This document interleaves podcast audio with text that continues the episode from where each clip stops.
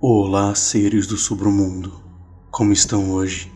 Tem tido ótimos pesadelos? Espero que gostem da história de hoje. Ela se chama O Melhor Jogador. Eu sou o Bruno Lima e esse é o Submundo Terror.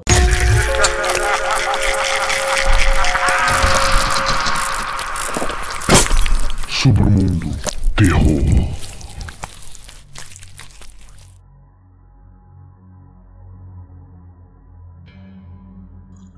Bom dia, boa tarde, boa noite. Não sei qual desses, pois estou preso dentro de um quarto que aparentemente é completamente isolado de qualquer outra coisa, pois não tem sinal de celular para fazer uma ligação ou mandar uma mensagem. Estou gravando esse áudio, talvez para me sentir menos sozinho ou só porque estou ficando louco mesmo. Meu nome é Apolion. Meu pai pôs esse nome com significado estranho em mim homenageando meu padrinho, o qual nunca vi e sequer sei o nome. Mas meu pai disse que ele era o responsável pelo sucesso dele e que também seria pelo meu. Mas também nunca entendi isso e não acho que seja muito relevante. Seja lá quem ouvir isso, deve conhecer esse nome, pois meu pai é o dono da famosa. Apesar disso, nunca dependi do dinheiro do meu pai e vou explicar o porquê. Desde pequeno, sempre fui muito sortudo, especialmente em jogos. Para o ímpar, joga pôr e em qualquer outro jogo que pudesse envolver sorte de alguma forma. Não me lembro da última vez que perdi em algum desses. Na verdade, não lembro se alguma vez já perdi.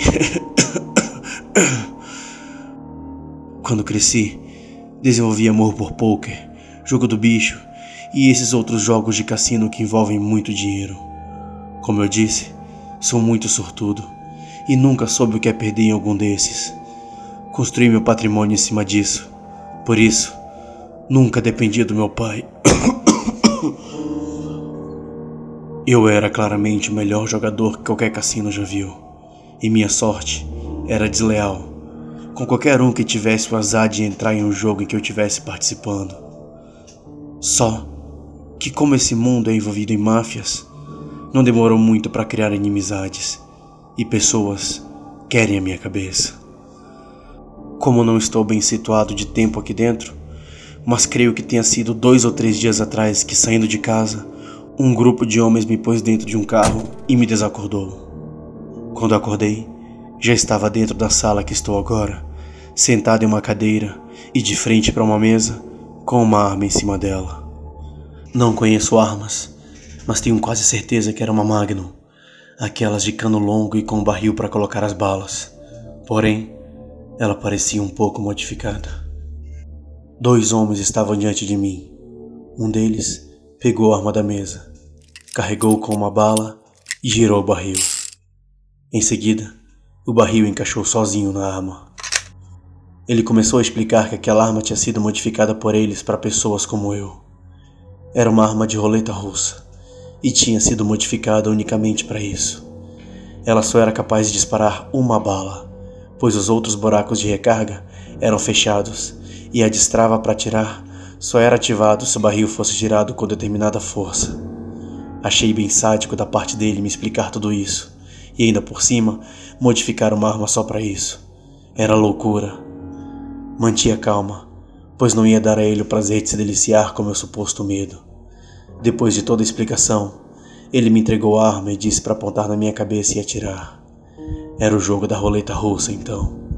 O outro homem me ameaçava com outra arma enquanto eu direcionava a magna em direção ao meu crânio.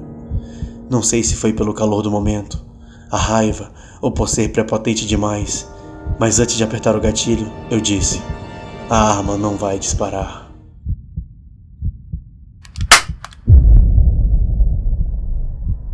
Assim foi. A arma não disparou. Ele se irritou com meu comentário e acho que ainda mais o fato dela não ter disparado, mesmo depois do que eu disse. Eu tive sorte. Afinal, as chances eram de 1 em 6, em 8. Não sei quantos slots tem essa arma. Ele me mandou girar o barril e apertar o gatilho de novo. Isso se repetiu 30, 40, 50 vezes. Depois de tantas vezes, não só eles, como eu também me espantara com a situação. Até onde iria tanta sorte? Acreditei que ela já havia chegado no limite e não sabia quando eles perderiam a paciência e atirariam em mim como arma normal ali mesmo. Não sei, na septuagésima primeira vez, após girar o barril, rapidamente direcionei a arma para o homem armado e apertei. Ela disparou. Acertei ele bem no peito e no espaço da situação e a força com que foi jogado para trás, ele também apertou o gatilho, mas por muita sorte, muita sorte mesmo, atingiu outro cara. Assim, os dois caíram no chão. Me levantei rapidamente e fui em direção à única porta do quarto, trancada. Procurei chaves nos corpos, nada. Como entraram? Não sei. Como pretendiam sair? Sei menos ainda. Peguei a arma normal e descarreguei ela atirando em direção à tranca. Nada de novo. Me sentei no chão e depois de algumas horas, creio que um dia inteiro, perdi as esperanças de que alguém me encontraria. Mas algumas horas depois, senti meu corpo fraquejando de verdade, a garganta secando, meu estômago se consumindo. A única coisa que tem nesse quarto é ar que entra por algumas frestas no teto, e mesmo assim, por serem pequenas, é difícil respirar com o odor dos corpos se decompondo. Encontrei uma bala solta no chão. Era uma bala reserva da arma de roleta russa.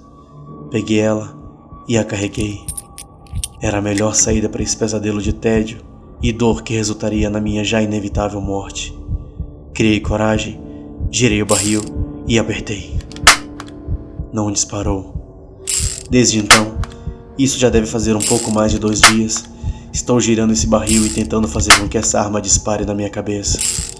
Mas a porcaria da arma não dispara. Por mais que eu gire essa droga mil vezes, a bala nunca trava. A esse ponto, já consigo sentir meu corpo se definhando e não vou durar muito mais tempo.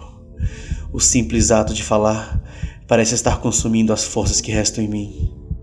No fim, não estou triste, porque parece que o único jogo que vou perder nessa vida é o de ficar vivo. Gostaram da história Seres do Submundo? Espero que estejam gostando das histórias do cast. E não esqueçam de se inscrever em todos os canais e em todas as redes sociais. Ajuda muito o cast a crescer. Muito obrigado por tudo. Boa noite e bons pesadelos.